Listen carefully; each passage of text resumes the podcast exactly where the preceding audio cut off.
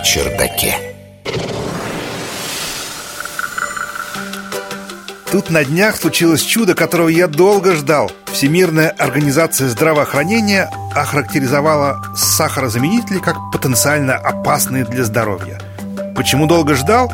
Ну, потому что по ряду исследований это вообще-то было ясно уже довольно давно. Научный журналист Егор Быковский. В мае Всемирная организация здравоохранения опубликовала новый отчет об искусственных заменителях сахара.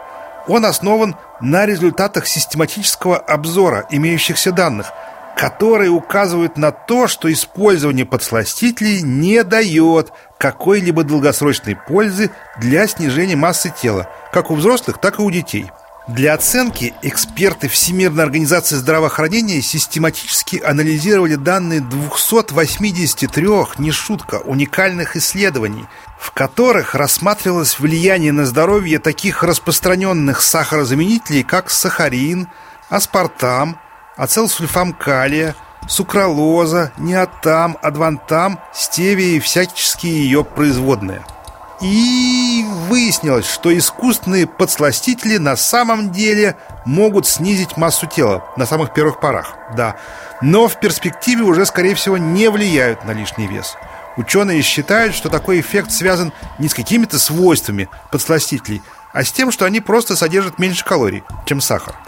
Для более подробного анализа последствий использования искусственных подсластителей эксперты обратились к так называемым проспективным когортным исследованиям, в которых отслеживались показатели здоровья в течение, по крайней мере, от 2 до более чем 30 лет.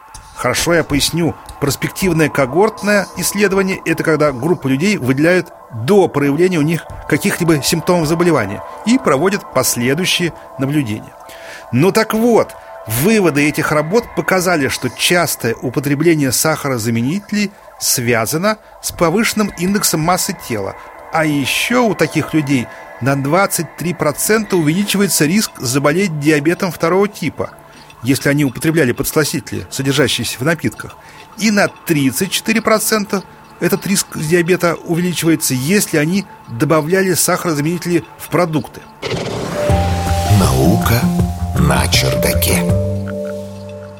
У тех, кто часто употребляет подсластители, на 32% выше вероятность развития сердечно-сосудистых заболеваний, включая инсульт и гипертонию.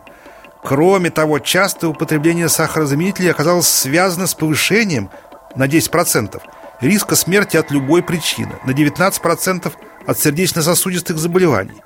В общем, вот, друзья, Всемирная организация здравоохранения рекомендует рассмотреть способы сокращения потребления сахара, заменив его просто на продукты с естественными сахарами, например, на фрукты.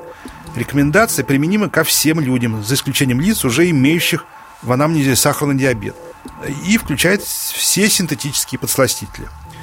А вот на средства личной гигиены, такие как зубная паста, крема, также лекарства или полиолы, выводы ВОЗ не распространяются – при этом, конечно, в отчете указано, что данные могут быть искажены исходными характеристиками показателей здоровья участников, сложными схемами использования сахарозаменителей. Поэтому свою рекомендацию специалисты назвали условной, поддающейся корректировке в зависимости от обстоятельств. Вот это они, конечно, правильно сделали. Наука – это вам не оглашение окончательной истины, а лишь пошаговое к ней приближение – и все же, и все же, откажитесь от большей части быстрых углеводов, а заодно и сахарозаменителей. Уж это-то точно хорошо. Наука на чердаке.